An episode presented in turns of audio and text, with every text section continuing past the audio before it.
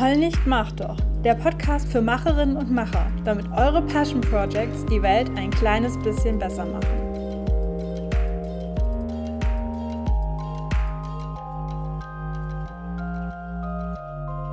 Hey, hey, hier ist Kato. Vielen Dank fürs Einschalten heute. Ich habe eine kleine Warnung auszusprechen und zwar handelt es sich bei der heutigen Podcast-Folge um die Aufzeichnung von einem Live-Video, was ich bei Instagram gemacht habe. Und deswegen kann es sein, dass die Tonqualität mal nicht so super ist, äh, dass meine Grammatik irgendwie ein bisschen kreativ ist oder dass ich zwischendurch ein wenig ähm und äh und Denkpausen mit einbringe. Ich hoffe, du verzeihst mir das und hast viel Spaß beim Anhören. Also in der, im heutigen Live, in der heutigen Folge geht es um Zeitmanagement. Denn dieses Thema wurde jetzt schon öfter angefragt. Ähm, ich hatte da mal so eine Umfrage gemacht mit mehreren Themen und da haben einige sich für Zeitmanagement gemeldet oder zwischendurch immer mal wieder irgendwie gesagt, dass Zeitmanagement ein Problem ist. Und da habe ich überlegt, okay, was kann ich denn zu Zeitmanagement machen, vor allem in so einem ähm, kürzeren Format? Denn wenn ich einmal anfange, ich kann eigentlich einen ganzen Tag lang über Zeitmanagement reden. Das ist ja auch einfach ein großes Thema.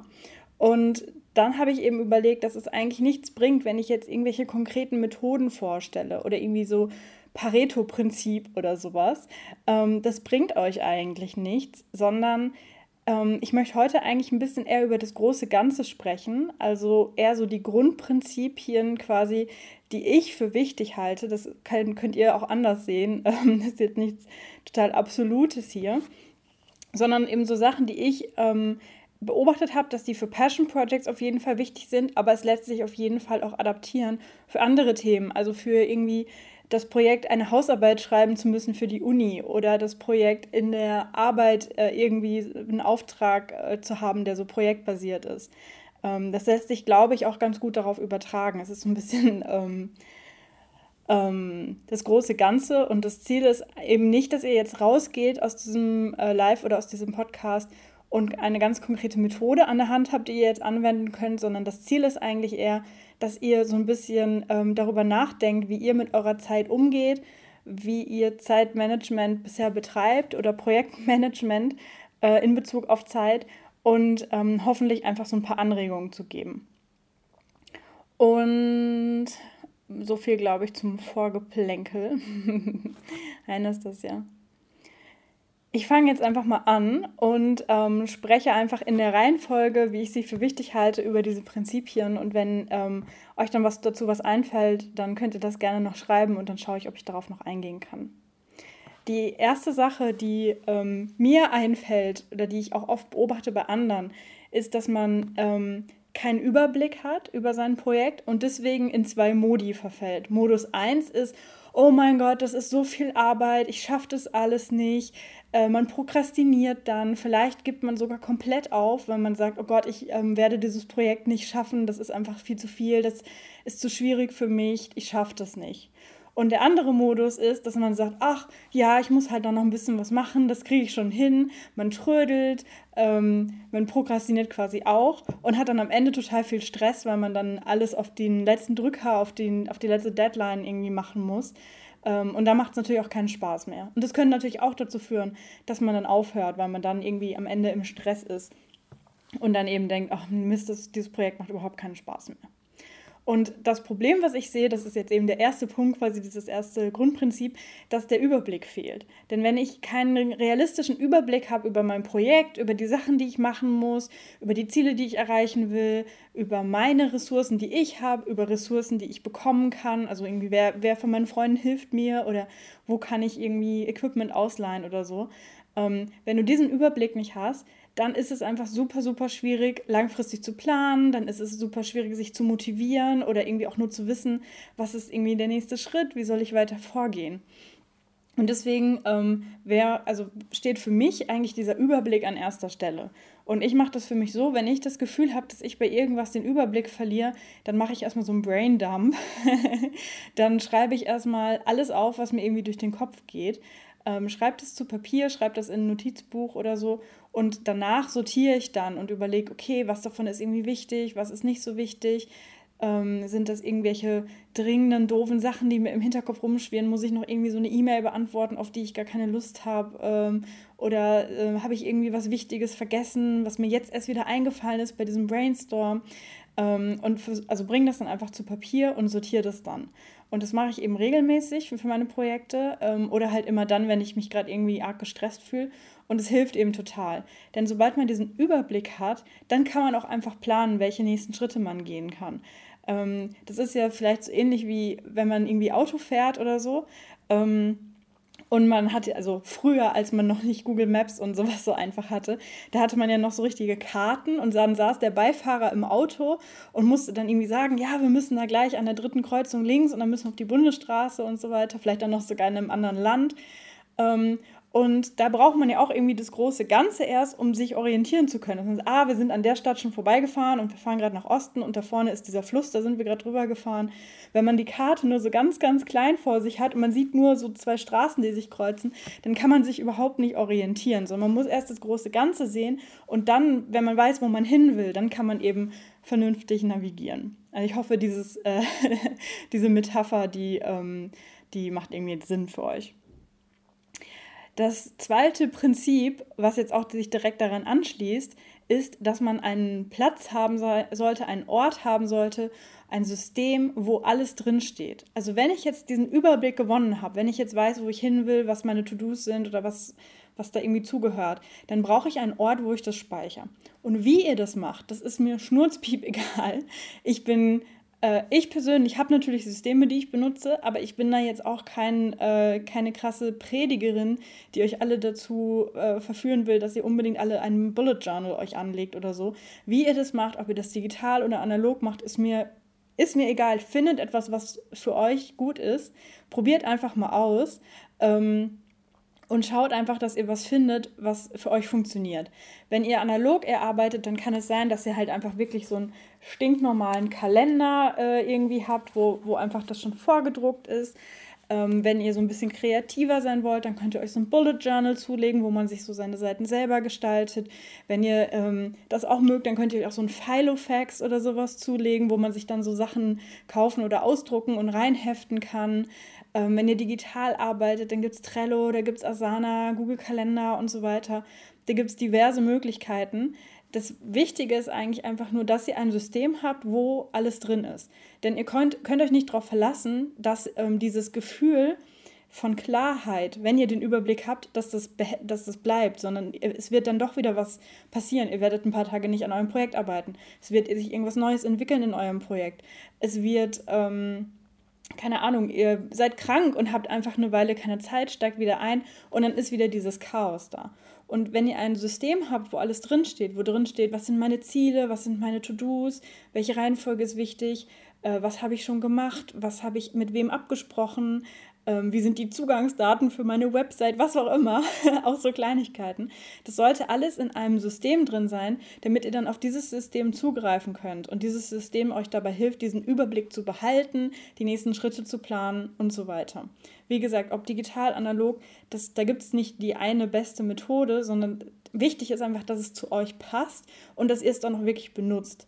Also das bringt nichts, wenn ihr jetzt total motiviert euch zum Beispiel Trello ähm, zulegt und da alles eintragt, aber das dann total doof findet und in ein paar Tagen wieder vergesst.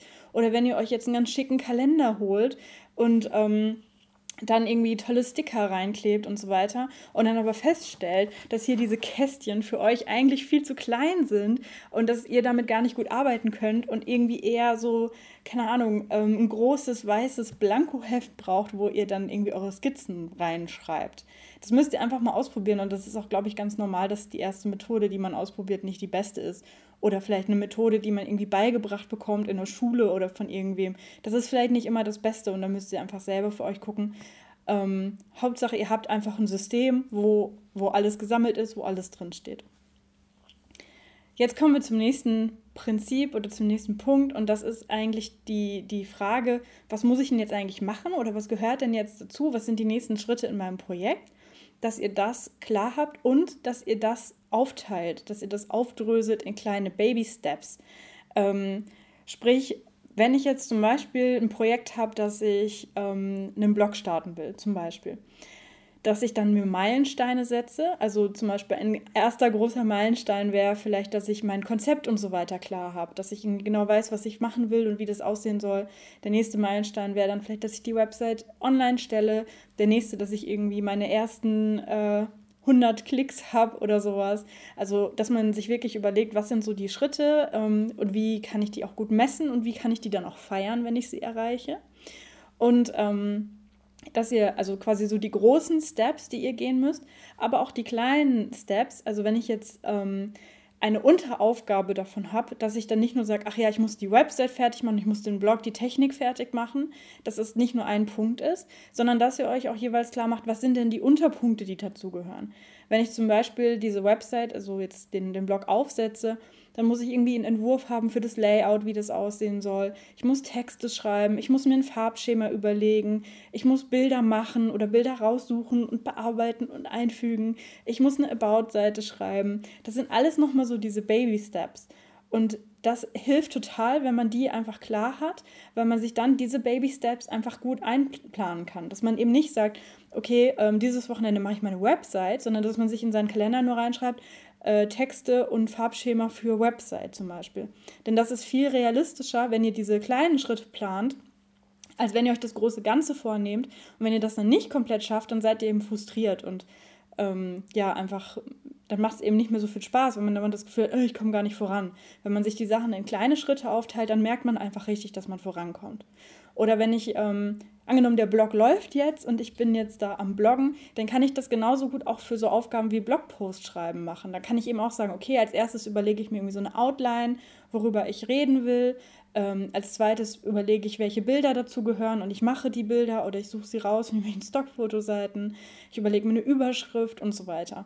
Dieses Prinzip, dass man sowohl die großen Schritte als auch die kleinen Schritte sieht, das hilft dann wiederum total eben für den Überblick und dass ihr dann konkret euch auch überlegt, wann man was machen kann. Kommen wir zum, zum vierten Punkt und den mag ich sehr gerne, denn im vierten Punkt geht es darum, Zeit zu sparen in eurem Projekt. Und das könnt ihr durch verschiedene Wege machen. Also eine Möglichkeit wäre, dass ihr euch Vorlagen macht oder dass ihr Automatisierungen nutzt oder dass ihr euch Routinen entwickelt.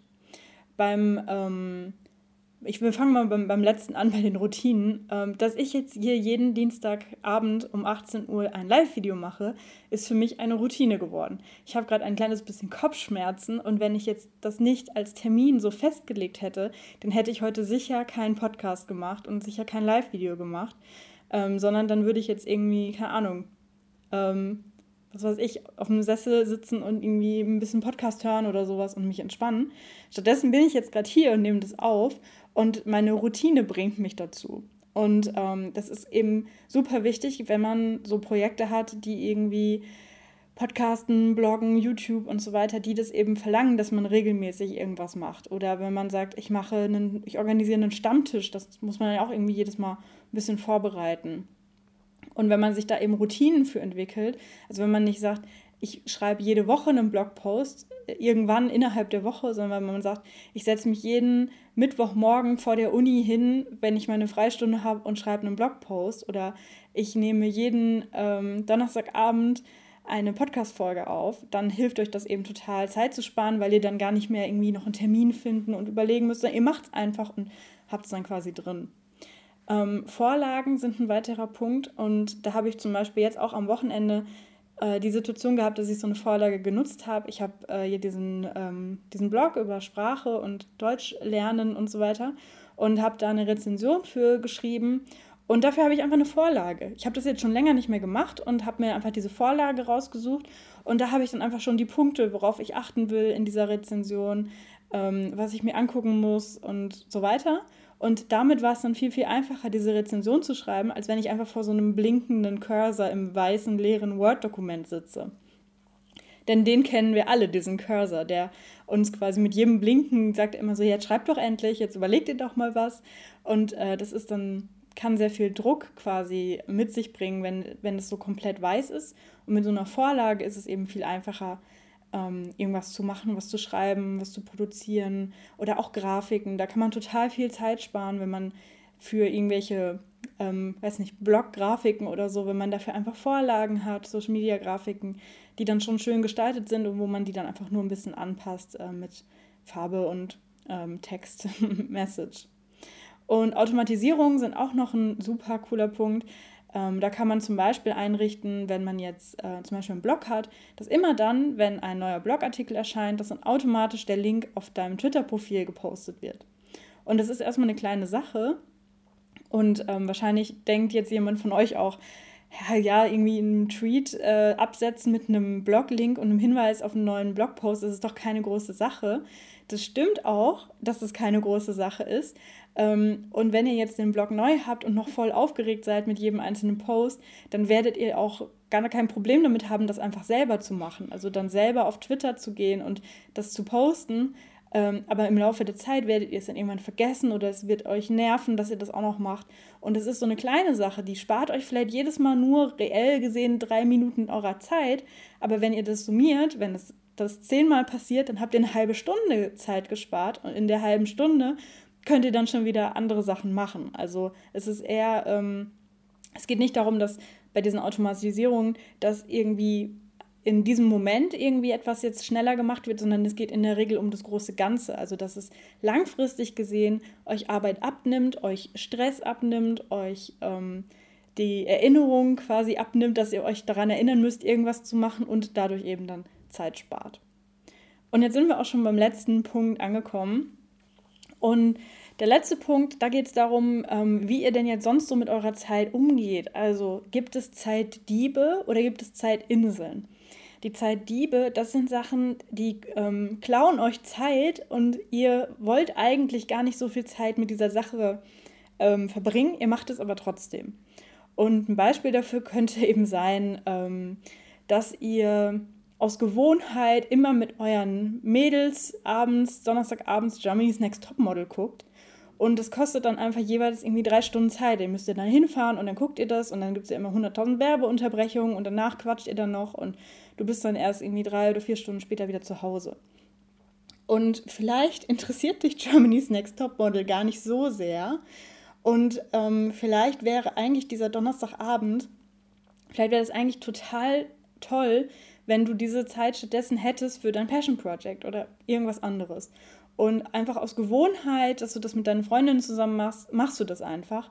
Aber die wären dir bestimmt nicht so böse, wenn du sagst, hey Mädels, äh, diese Woche äh, habe ich nicht so Lust und ähm, wenn du dich da einfach mal ausklingst. Und dann hast du auf einmal ganz viel Zeit gewonnen, ähm, die du vorher, ja, die, die vorher einfach irgendwie weg war, die, die du mit was anderem verbracht hast. Und es gibt noch andere, diese Zeitinseln, so nenne ich die. Das sind Gelegenheiten, wo du Zeit mit irgendwas verbringst, aber eigentlich könntest du die Zeit eben auch für dein Passion Project oder irgendwas anderes benutzen. Und das ist zum Beispiel, ähm, wenn du beim Arzt sitzt, im Wartezimmer. Die meisten Leute, ähm, die sitzen dann da, entweder sie sitzen einfach nur und starren an die Wand oder sie lesen eine Zeitschrift, die da rumliegt, oder sie daddeln an ihrem Handy. Und das ist auch schön und gut, wenn du irgendwie da sitzt und du willst die Zeit nutzen, um dich zu entspannen und an die Wand zu starren, ist ja auch okay. Ähm, aber bevor du da sitzt und nur am Handy daddelst, könntest du ja auch am Handy zum Beispiel dir schon mal ein paar Notizen machen für einen neuen Blogpost. Oder du könntest E-Mails beantworten, was du halt, was so eine Tätigkeit ist, das echt blöd ist. Wenn du so motiviert am Schreibtisch sitzt, hast du keinen Bock, E-Mails zu beantworten. Ähm, sondern du könntest solche Aufgaben zum Beispiel in diesen Zeitinseln machen.